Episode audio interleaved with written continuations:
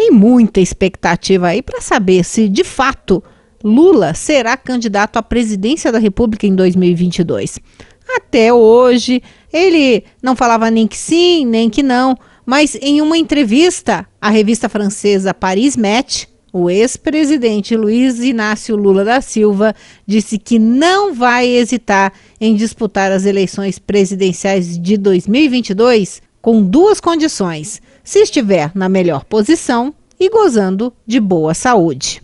Foi a primeira vez que o ex-presidente Lula cravou que de fato vai disputar a eleição. Claro que dependendo desses dois fatores, mas saúde parece que ele tem e a melhor posição já foi verificada em várias pesquisas, com Lula aparecendo como principal adversário eh, de Jair Bolsonaro na reeleição.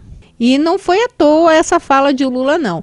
Esse anúncio coincide com um momento de baixa popularidade do presidente Bolsonaro. Para isso, a gente tem que lembrar né, que Lula, na última pesquisa Datafolha, conseguiu uma larga vantagem no primeiro turno das eleições, 41%, e também venceria Bolsonaro no segundo turno, com 55% dos votos, ficando o atual presidente com 32%. O petista recuperou seus direitos políticos há dois meses, quando o Supremo Tribunal Federal anulou quatro julgamentos contra ele em Curitiba.